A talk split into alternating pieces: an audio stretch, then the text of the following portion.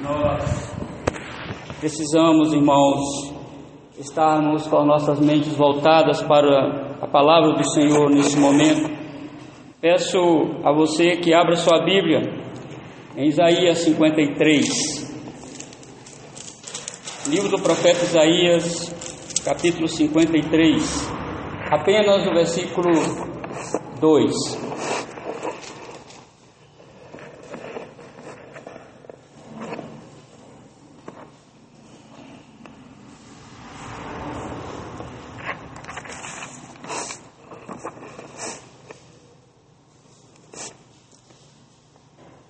Isaías 53, versículo 2. Porque foi subindo como renovo perante ele e como raiz de uma terra seca. Não tinha aparência nem formosura. Olhámo-lo, mas nenhuma beleza havia que nos agradasse. Meus irmãos, em 1907, o brasileiro Rui Barbosa foi representar o Brasil na segunda Conferência da Paz em Haia, na Holanda, meu professor de história diz que Rui Barbosa não tinha imponência de um erudito, apesar de sê-lo, ele era um erudito. Meu professor de história também diz que seu aspecto físico também não apontava para um grande homem que pudesse representar um país naquele monumentoso evento. E para, irmãos, piorar as coisas, quando ele foi subir no palco para apresentar o seu discurso, ele tropeçou e caiu. Praticamente todos riram e o ridicularizaram. Mas calmamente Rui Barbosa se levantou e disse: Enquanto o resto do mundo ri, levanta-se uma nação. E ele disse ainda: Em qual idioma vocês querem que eu faça o meu discurso? Ele sabia vários idiomas e todos ficaram, meus amados, emudecidos. Rui Barbosa saiu do evento aplaudido e foi considerado a águia de Aia, porque ele se sobressaiu sobre todos os demais representantes. Veja bem, meus irmãos, às vezes nós olhamos para uma pessoa e nós vamos falar de quem é essa pessoa que o profeta Isaías está dizendo aqui, que olhávamos para ele e nenhuma beleza havia que nos agradasse. O nosso querido irmão, presbítero João Paulo, fez a liturgia falando da cidade onde nasceu Jesus. Ele se considerava a menor cidade daquela época, não era uma cidade imponente, não era uma cidade que as pessoas se gabavam, onde diziam: Eu nasci em Belém. Como as pessoas hoje se gabam, eu nasci no Rio de Janeiro, nasci em São Paulo, nasci em Belo Horizonte.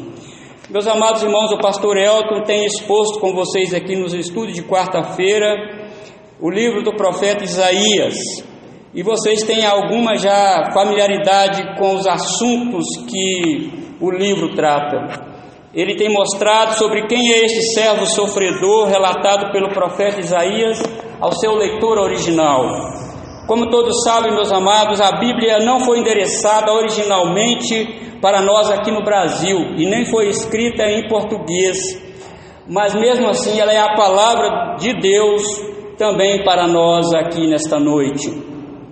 Pregamos na última vez aqui no livro do profeta Isaías, do primeiro versículo. Quem estava aqui viu que nós, quem creu em nossa pregação e a quem foi revelado o braço do Senhor, e nós mostramos ali as duas razões, porque existe uma má disposição dos homens de crer na verdade do Evangelho. Por isso ele faz essa pergunta: quem creu em nossa pregação? E a pergunta do profeta: quem creu e, e a quem foi revelado o braço do Senhor? Revela também um aspecto seletista, eletista de Deus em fechar o evangelho para uns e abrir para outros.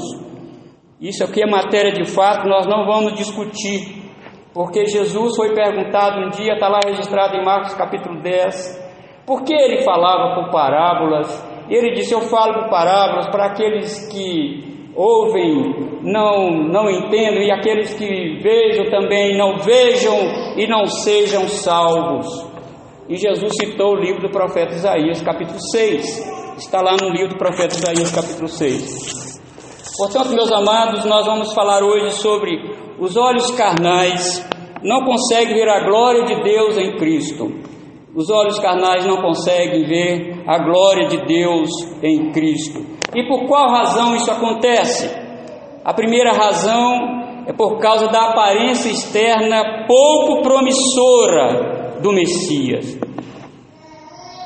Jesus não veio como o israelita pensava. Jesus apareceu em Belém da Judéia e foi criado naquela cidade simples. E quando ele entrou em Jerusalém, ele não veio com a sua armadura de um rei guerreiro como era Davi. Ele não tinha aquela aparência física que chamava a atenção das pessoas. Jesus falava de forma simples. Jesus não usava os jargões filosóficos tão falados naquela época pelo mundo grego. Jesus olhava uma planta como lírios do campo e ensinava verdades. Jesus vivia no meio de pecadores, tocava em leprosos, ele conversava com as mulheres, ele sempre estava junto com as pessoas, almoçando e bebendo, a ponto de eles chamarem ele de glutão. Portanto, meus irmãos, Jesus não veio com aquela imponência e pujança que os israelitas pensavam que o Messias tinha que ser. E quando a aparência exterior do Messias não era de um maravilhoso conselheiro, como o profeta Isaías disse, mas como a raiz de uma terra seca, alguém que trabalhava de forma penosa e pesada. A aparência do Messias não nos levava a uma conclusão, amados, de que ele seria Deus. Não. Olhando para Jesus não dava para ter essa conclusão. Ele não veio obedecendo aos padrões estabelecidos pelo homem. Esse servo representava o que o povo de Deus era naquele momento o que ele seria no século vindouros. Portanto, meus amados irmãos, quem era Israel naquela época, na época do profeta Isaías? O profeta sempre falou que Babilônia tomaria Jerusalém, destruiria Jerusalém. Tanto ele como Jeremias também falaram sobre isso. E muitos falsos profetas não creram na mensagem do profeta de Deus. E eles estavam cabisbaixo, estavam, o povo de Israel em si estava como raiz de uma terra seca. Veja bem, meus irmãos, aquele medo seguido pelo pavor que as nações tinham com relação ao povo de Israel, por causa do braço poderoso de Deus em favor do seu povo, há muito tinha acabado há muito tinha acabado. Israel não passava de uma raiz de uma terra seca. A dinastia davídica, comparada à sua glória e pujança nos tempos anteriores, estava falida e esquecida. Que imagem triste que o profeta nos apresenta aqui sobre o povo de Deus e, consequentemente, ao Senhor Jesus Cristo no seu ministério terreno. Isaías antecipa como Jesus seria visto aos olhos do seu povo e do mundo. As pessoas não conseguiriam ver a grandeza, a majestade, a glória do Filho de Deus na terra. Olhando para aquele homem, não havia nele glamour de um rei, que era próprio de um libertador de Israel. Se ele fosse comparado, meus amados, à pujança de Saul, à beleza e imponência de Absalão, o aspecto físico de Jesus não passava nem perto. O profeta diz no capítulo 11, versículo 1, que o tronco genealógico do servo de Deus era Jessé, pai de Davi. Nos dias de Jesus, os descendentes de Davi eram pessoas muito humildes. A própria família de Jesus era assim. José, vocês sabem, ele era padrasto de Jesus, era carpinteiro. E certamente Jesus trabalhou também na carpintaria juntamente com ele. Não temos dados na Bíblia que Jesus fez isso, mas há dados históricos que Jesus trabalhou na carpintaria. Não era consertando o telhado, como muitos pregam por aí, que naquela época não tinha telhado de madeira como temos hoje, mas consertando barcos de pesca, que era muito comum naquela época. Observe, irmãos, que o nosso texto diz que o broto estava nascendo como uma raiz numa terra seca. Era esse broto. Era esse raminho que estava nascendo da raiz e não do tronco, porque o tronco já tinha acabado. Vocês estão lembrados aqui que a dinastia Davídica naquela época estava podre, não tinha esperança. Quem era a família de Maria? Uma família pobre, uma família sem expressão, na, tanto na, na área política como religiosa de Israel. Eles não tinham expressão. A família de Jesus, a Maria e também José eram pessoas muito simples, muito pobres, e não tinha essa beleza e essa pujança que o povo de Israel tanto esperava de um Messias.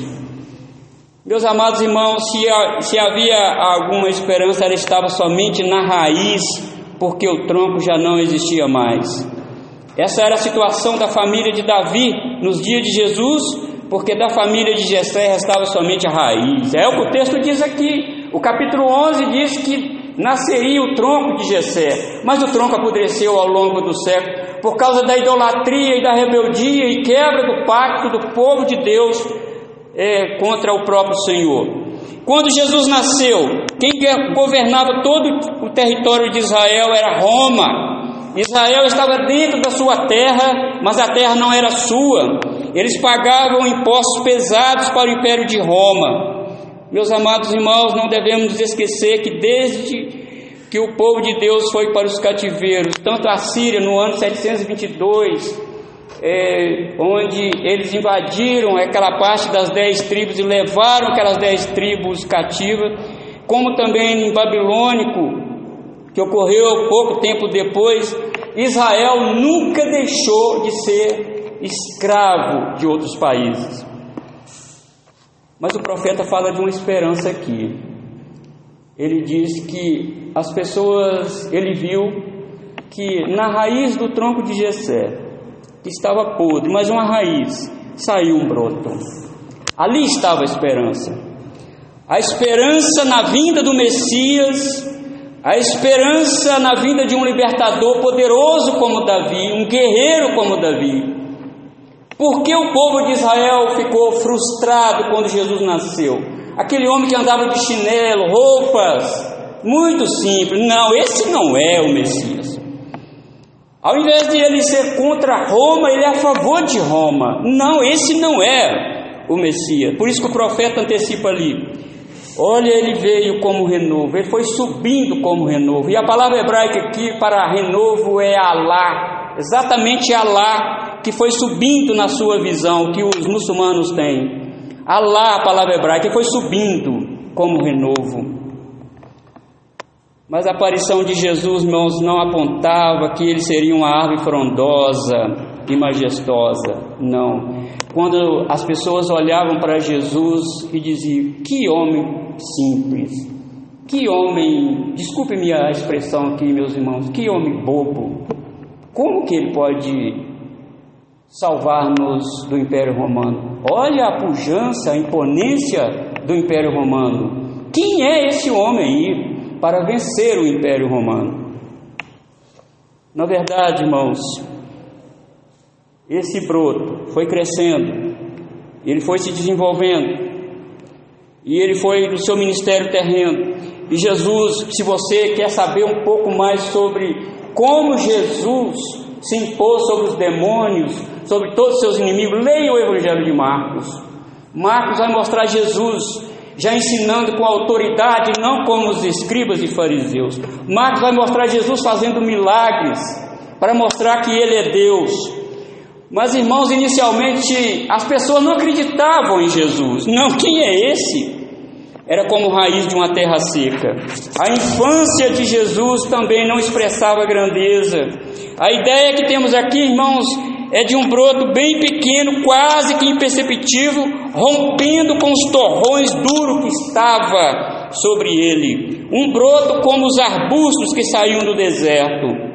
Um broto que enfrentava o calor escaldante do deserto, que lutava com muita dificuldade para romper as circunstâncias até crescer e se tornar uma planta maior. Nós vimos isso, irmãos, na vida e ministério de Jesus pois as circunstâncias nas quais Jesus nasceu também nos foram não foram nada favoráveis para ele. Como pode o Rei dos Reis e Senhor dos Senhores nascer dentro de um coxo? Como que vocês podem falar que esse homem aí é o Messias? Como que vocês podem falar que esse broto aí vai crescer e se tornar grande e vencer impérios poderosos? Olha onde ele nasceu. Ele nasceu, ele nasceu na cidade de Belém. E o presbítero João Paulo leu aqui sobre Belém. Eles consideravam Belém como a menor cidade, por isso o profeta Miqueias disse: Olha, não considere como a menor da cidade, porque dela vai nascer o Salvador. Quem poderia olhar para esse cenário e dizer que aquela criança era o Messias, meus amados irmãos? Ele não veio com uma aparência externa promissora, não veio. Não é esse sentido que o nosso texto diz que ele foi subindo como renovo perante ele, como a raiz de uma terra seca. Mas outro dado importante aqui, meus amados: a cidade aqui, que é a cidade também onde Jesus foi criado, o Nazareno. Nazaré, que cidade é essa? Eu quero chamar a sua atenção, não precisa ir lá que eu vou ler a passagem para vocês. Em João, Evangelho de João, capítulo 1, versículo 45 e 46.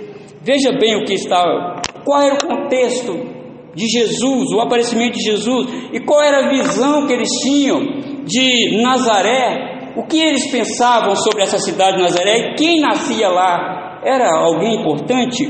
Veja bem, em João capítulo 1, versículo 45 e 46 diz o seguinte: Filipe encontrou a Natanael e disse-lhe: Achamos aquele de quem Moisés escreveu na lei e a quem se referiram os profetas Jesus o Nazareno, filho de José.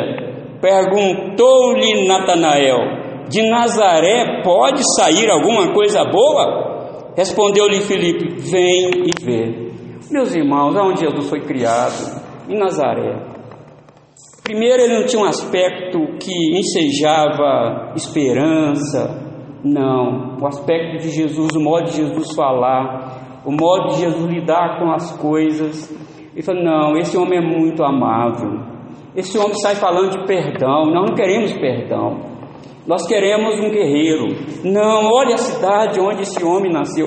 Olha o local onde ele nasceu, dentro de um coxo, onde dava comida para animal. Olha o pai dele. Olha a mãe dele. Ele é como raiz de uma terra seca. Não tem como. Não tinha aparência nem formosura a aparência das coisas, meus amados irmãos, exerce sobre nós grande influência. Compramos as frutas maiores, compramos as mais agradáveis aos olhos. Se vamos fazer uma plantação, escolhemos as melhores sementes e as melhores mudas. Aquela plantinha tenra, sem verdor, amarelada, sem brilho, nós não compramos, nós descartamos com muita facilidade. E se alguém for comprar um animal, dificilmente alguém compraria um animal faltando uma perna, ou um cachorro, por exemplo, ele cheio de sarna. Não. A aparência para nós exerce, irmão, grande influência. Este é o problema. Aqui está o problema. Porque Jesus não veio assim. O Evangelho, meus amados irmãos, o culto a Deus também é assim, a igreja de Deus também é assim. Meus amados, se nós quisermos atrair muita gente, nós construímos um templo suntuoso, com mármore, tudo iluminado, e nós colocamos jardim na frente, piso para tudo. Irmãos, e nós fazemos uma propaganda, porque as pessoas, olha que templo bonito. Mas, amados irmãos, se fizermos um templo tacanho, pife, meus irmãos, tem, não, não chama atenção, porque os nossos olhos estão vendados ainda com o nosso coração enganoso. O nosso coração vê as coisas e diz: não, não é de Deus. Isso não é de Deus. Isso não procede de Deus não é de Deus. Deus não está presente num lugar desse. Não tem como, não tem nada. É como raiz de uma terra seca. Que igreja é essa que não tem nada? Olhamos e não vemos beleza nenhuma. Ah, meus amados. Mas as coisas de Deus nós não podemos ver assim. Para nós olharmos, contemplarmos a glória de Deus em Cristo Jesus, nós precisamos da lente das Escrituras. Perdoe-me se eu estou usando aqui. Essas duas lentes você põe na frente dos seus olhos e vê. Aí a sua visão fica limpa. Mas, irmãos, se nós olharmos segundo o desejo do nosso coração, se nós olharmos segundo os nossos padrões, se nós olharmos para alguma coisa segundo as nossas preferências, da convenção humana, nós não vamos ver Deus. Nós não vamos ver Deus, é muito simples para Deus estar aqui. Nos tempos antigos, irmãos, um rei era escolhido com muito critério e a aparência do candidato fazia parte da lista dos critérios. Eu convido você novamente para prestar atenção que está registrado em 1 Samuel capítulo 9, versículo 2. Veja bem o que está escrito lá. Ele está falando que Samuel foi ungir um rei para Israel. E qual era o critério? Olha o que o autor sagrado colocou aqui para vocês verem. 1 Samuel capítulo 9, versículo 2. Tinha ele um filho, cujo nome era Saul, moço tão belo, que entre os filhos de Israel não havia outro mais belo do que ele. Desde os ombros para cima sobressaía todo o povo. Que homem belo! Esse serve para ser rei. Até o profeta Samuel, meus irmãos, olhou a aparência quando foi ungir um rei. Até o profeta Samuel. E nesse mesmo livro aí, 1 Samuel capítulo 16, versículos 6 e 7, olha o erro que Samuel estava cometendo. O grande profeta de Israel. Veja bem, sucedeu que entrando eles, viu a Eliasib e disse consigo, Samuel dizendo, certamente está perante o Senhor o seu ungido.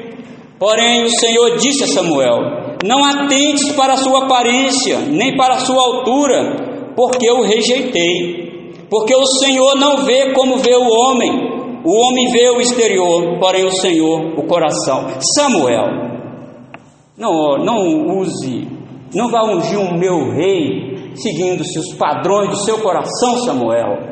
Não unja um rei, Samuel, segundo os padrões de Israel, é o meu padrão.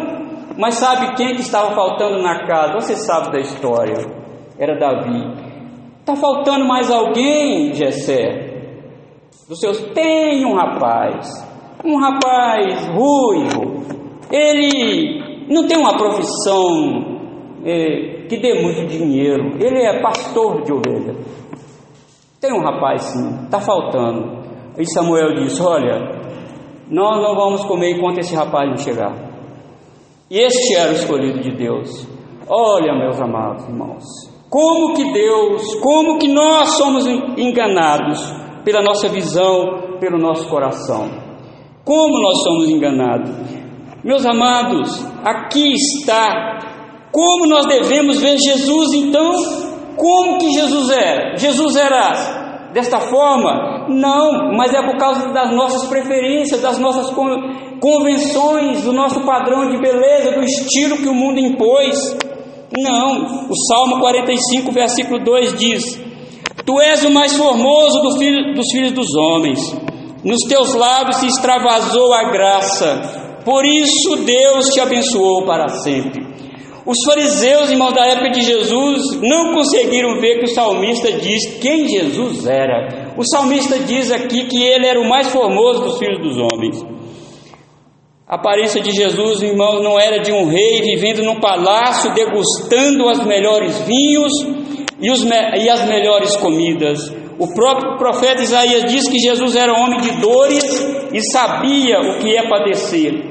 Contudo, também não devemos pensar que Jesus era um rapaz de beleza física, encantadora, sedutor e sensual porque isso, irmãos, é proveniente do pecado e Jesus não tinha pecado. Jesus veio como cordeiro imaculado, sem defeito, para ser oferecido em sacrifício em nosso lugar. Também nós temos de considerar que o profeta descreve Jesus tendo semblante desfigurado lá na cruz. Ele ficou a noite sem dormir, com julgamento praticamente a noite toda. Bateram em Jesus, chicotes cortantes. E olha o que o capítulo 52, verso 14 de Isaías fala. Esta é a previsão que o Isaías teve do, do Cristo lá na cruz. Jesus carregando aquela cruz cortando seus ombros. Olha o versículo 14 de Isaías 52. Como pasmaram muitos à vista dele, pois o seu aspecto estava muito desfigurado, mais do que o de outro qualquer, e a sua aparência mais do que a dos, dos outros filhos dos homens. Como ele está desfigurado? Como? Como que Jesus teria um semblante bonito ali na cruz, irmão, batendo nele, cuspindo, fazendo ele ficar com sede? Meus irmãos, estava desidratado. Jesus estava pendurado na cruz com grande agonia. Nós olhamos para ele, nenhuma beleza víamos que nos agradasse. Os olhos carnais, meus amados irmãos, não conseguem ver Cristo como ele realmente é. Primeiro eu disse aqui, porque a aparência externa de Jesus não era nada promissora. Não, não era. A cidade onde ele nasceu não era promissora. O lugar aonde foi criado, Nazaré, também não era promissor. A família de onde ele veio também não era. Então olhamos para ele, não vai dar em nada. Todos falavam, não vai dar em nada isso aí. Ele não é nada. Esse homem não é nada. Esse homem diz que é filho de Deus, mas ele não é. Eu conheço a família dele, conheço os irmãos dele, e os irmãos dele estão entre nós, ele não é. Qual é a sua visão nessa noite? Eu quero já fazer uma aplicação aqui nesse, nesse ponto, meus amados. Qual é a visão que você tem de Jesus? Quem é Jesus para você? Ele é formoso, ele é belo, ele, ele satisfaz a sua alma, ele é aquele que te dá, meus irmãos, é, a satisfação plena. A sua palavra, como diz o salmista, é, é, é deleite para você. Como eu vejo Jesus? Meus amados irmãos, se nós queremos nos deleitar em Jesus, nós precisamos nos voltar para a palavra de Deus precisamos voltar. Mas o segundo ponto aqui desse primeiro verso, irmão, desse verso 2. Os olhos carnais não conseguem ver Cristo como ele realmente é, por causa da incapacidade do homem de ver a glória de Deus em Cristo. Olhamos-lo, mas nenhuma beleza havia que nos agradasse. Por quê? O pecado, irmãos, embota a visão. Tira a visão. É como uma catarata no olho, não consegue não consegue ver aquilo que é belo. O pecado, irmão, torna o amargo doce. O pecado torna o doce amargo. O pecado diz que Cristo não é suficiente para nós. Nós precisamos de visões, nós precisamos de sonhos, nós precisamos de mais coisas, de profecias e de outras coisas mirabolantes. Um culto simples, não, isso não é de Deus. Isso é a nossa, a nossa preferência, é aquilo que nós achamos. Meus irmãos, nós precisamos tomar cuidado com a nossa visão. Nós precisamos ver tudo segundo a lente das Escrituras. Eu vou te dar um exemplo aqui de um homem que, como eu e você, talvez eu no lugar dele faria a mesma escolha. Está lá na Bíblia, está lá em Gênesis. Abraão e seu sobrinho Ló. Os pastores começaram a brigar entre si e Abraão chamou Ló e disse: Olha, não dá, não dá, está brigando muito os nossos pastores. Vamos fazer o seguinte, Ló. Se você for para a direita, eu vou para a esquerda. Se você for para a esquerda, eu vou para a direita. Melhor assim. E Ló concordou. Então escolhe o lugar que quer ir. E Abraão subiu no outeiro. E, Ló, na verdade, subiu um outeiro e viu as campinas verdes de Sodoma. Pasto verde aqui. É a visão dele. Ele conseguiu ver o pasto que ele queria para as ovelhas dele. Mas do lado de onde Abraão estava, com certeza não estava tão verde assim. E ele foi para lá. Mas, irmãos, você sabe da história. Ele não conseguiu ver o que estava lá nesses pastos verdes. Ele não conseguiu ver o que estava ao redor lá. E teve grande problema lá. Ele passou por grande luta em Sodoma e Gomorra. É, o Novo Testamento diz que Ló era justo. Ele lutou pela santidade lá. Mas sabe por quê? Ele olhou pelos olhos carnais, pela preferência do seu coração. Isso é um perigo, irmãos. Talvez você conheça alguém também que se casou assim. Ele olhou como é linda essa moça, como é lindo este rapaz, mas não olhou o outro lado da questão, né? Como isso acontece ainda Nós, irmãos, às vezes somos guiados pelas preferências, pelos padrões do mundo e não segundo o padrão da palavra de Deus. E às vezes a moça ou o rapaz olha e diz: Não, ele é uma raiz de uma terra seca. Esse rapaz aí não vai dar em nada, eu vou ter que trabalhar para sustentá-lo. Cuidado com esse tipo de visão. Essa era a visão que o povo tinha de Jesus naquela época. Meus amados irmãos, olhando fisicamente para Jesus, não havia, não dava para concluir que aquele rapaz era um maravilhoso conselheiro, Pai da eternidade, Príncipe da paz.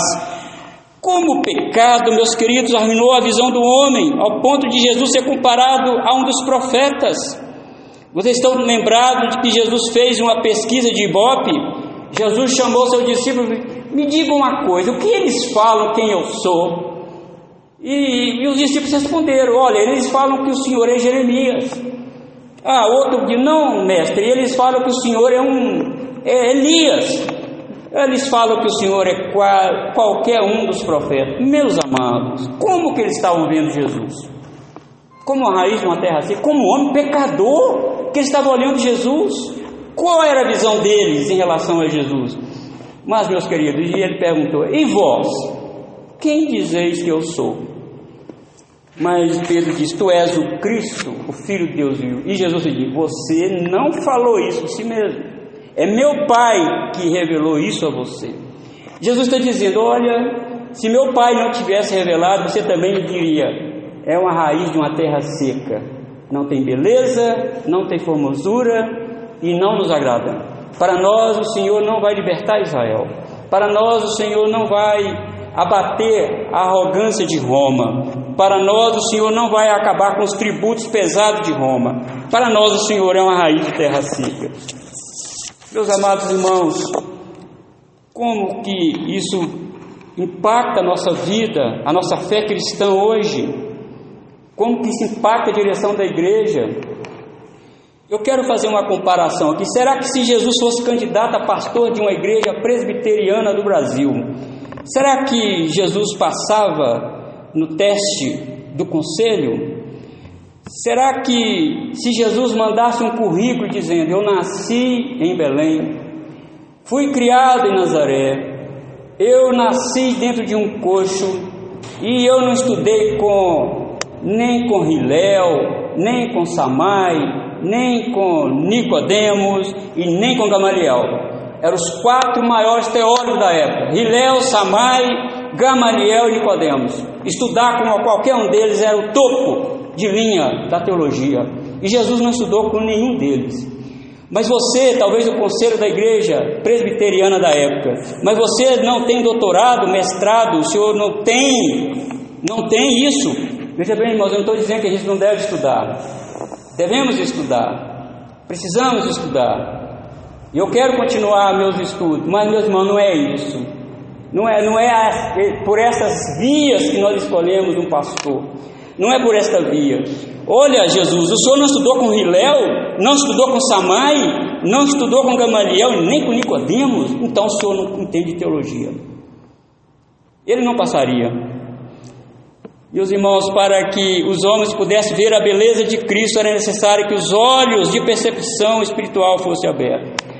O profeta diz que quem os homens diriam que ele era? Uma raiz uma terra seca, olhando para ele não, ia, não havia beleza nenhuma que nos agradasse. Mas veja o que o escritor aos Hebreus diz quem Jesus é. Em Hebreus capítulo 1, versículo 3 e 4. Ele que é o esplendor da glória e a expressão do seu ser, sustentando todas as coisas pela palavra do seu poder.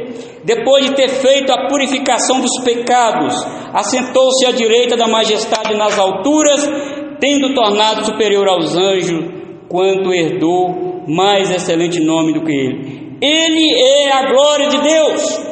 Meus amados irmãos, Jesus é a glória de Deus, expressa na face de Cristo. Paulo diz em Coríntios: e como eu vejo a glória de Deus? Como eu consigo ver Jesus, não como ter raiz de uma terra seca, como esse Jesus de Hebreus aqui, como eu consigo?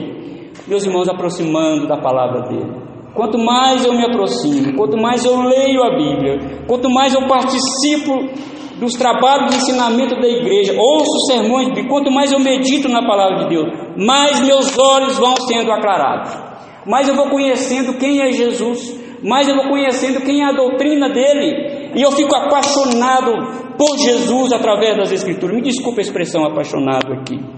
O nosso deleite é Jesus. Eu vou no culto, mesmo que não tenha muitas pessoas, mas Jesus está, é Ele que importa para mim. Então, meus irmãos, eu, eu venho aqui é por causa de Jesus, porque eu não vejo Jesus como raiz de uma terra seca. Eu vejo Jesus como o esplendor da glória e majestade de Deus. É assim que nós precisamos ver Jesus através das Escrituras. E nós precisamos, irmãos, também falar como o salmista Davi. Ele disse, no Salmo 119, versículo 18, ele fez essa oração e eu acredito que devemos todos nós fazer. Desvenda os meus olhos para que eu contemple as maravilhas da tua lei. Tira, Senhor, as cataratas dos meus olhos.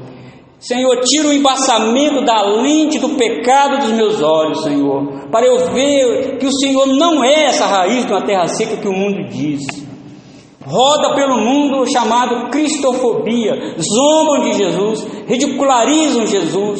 No carnaval passado fizeram isso, ridicularizavam Jesus. Para o mundo, Jesus é uma raiz de terra seca.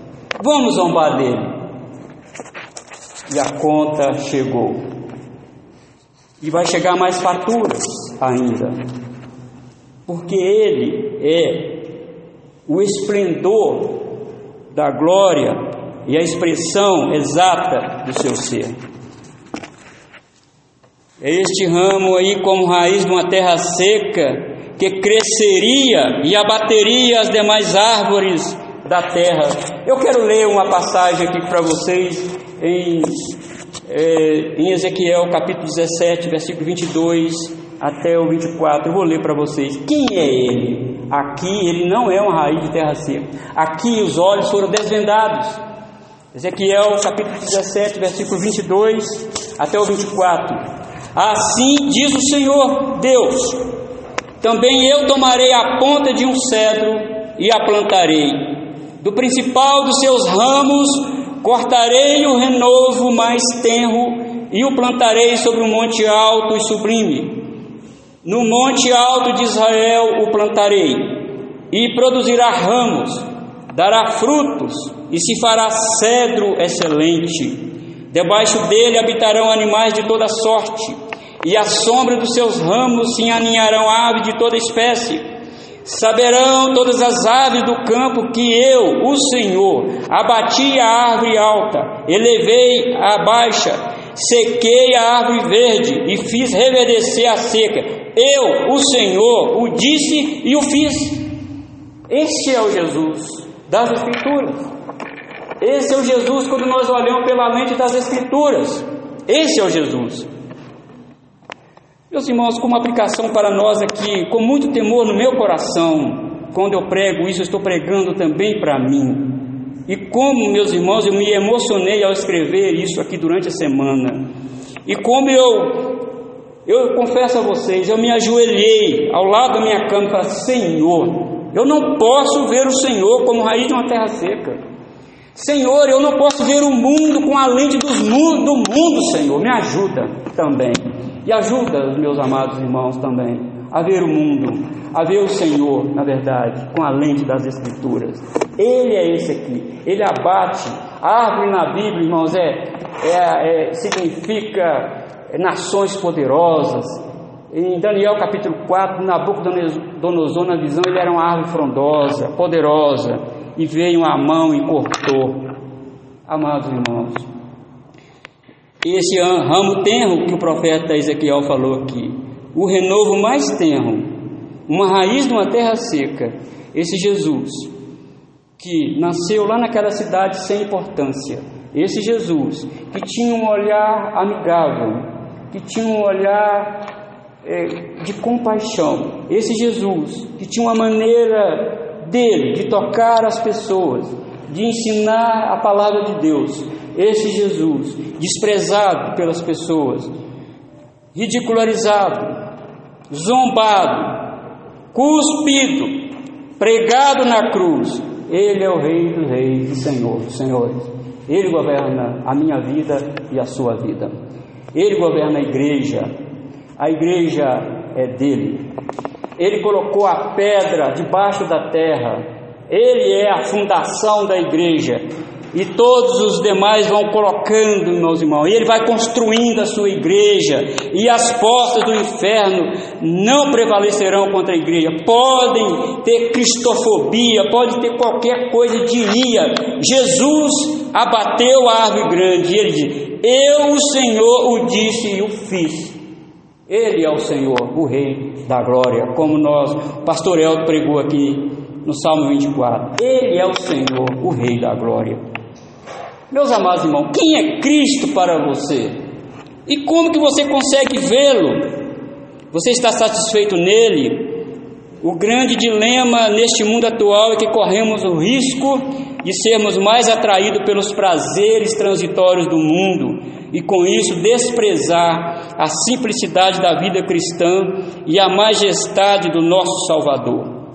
Nosso prazer, meus amados irmãos, deve estar posto somente em Cristo e não sermos atraídos pelos encantos transitórios do mundo. Quando preferimos os encantos do mundo a Cristo, estamos ainda vendo Jesus como raiz de uma terra seca. Oh, meus amados, quantas pessoas deixam de estar unidos aqui, cantando, lendo as Escrituras juntos, vendo Jesus, para estar em outros lugares, em shoppings, talvez nem tanto hoje por causa do lockdown ou distanciamento, sítios, diversões. Quem é Jesus? As pessoas que fazem isso ainda não conseguiram ver Jesus como o esplendor da glória de Deus, ainda não conseguiram ver Jesus como a sua satisfação, o seu deleite, não conseguiram ver Jesus assim ainda. Quando sentimos, irmãos, fastio pela simplicidade do culto a Deus, ao ponto de desejarmos algo mais mirabolantes, ainda estamos vendo Jesus sem nenhuma beleza que nos agrade. Quando alguns inventam desculpas para não estarem junto com a família de Deus no culto congregacional e ao mesmo tempo satisfazem o deleite da carne e preferência, Jesus para esse não tem beleza nenhuma que desperte o seu desejo. Minha oração aqui nesta noite, que os nossos olhos sejam abertos, que o nosso coração receba o deleite de Jesus, que nós consigamos ver, meus amados irmãos, a glória de Deus na face de Cristo, revelado nas Escrituras. Eu sei que isso já aconteceu com você, de você ler a Bíblia e às vezes se emocionar. Não precisa nem fazer expressão facial aqui, que eu sei que isso deve ter acontecido com você. É a glória de Deus. Naquele momento que você está tão angustiado, Jesus é a nossa satisfação. Portanto, como que você vê Jesus? Jesus é tudo para você ou tem mais alguma coisa que te encanta neste mundo? Não, meus irmãos, não podemos ver Jesus desta forma. Os nossos olhos foram iluminados, como diz Paulo em Efésios capítulo 1. Deus tirou, meus irmãos, as escamas dos nossos olhos.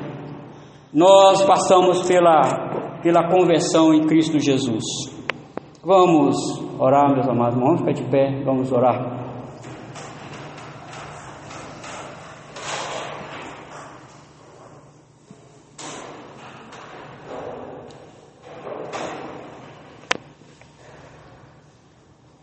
Pai amado, que bom, Senhor, nós estamos aqui. Que bom, ó Deus, ouvir a tua palavra, Senhor. Apieda-te de nós.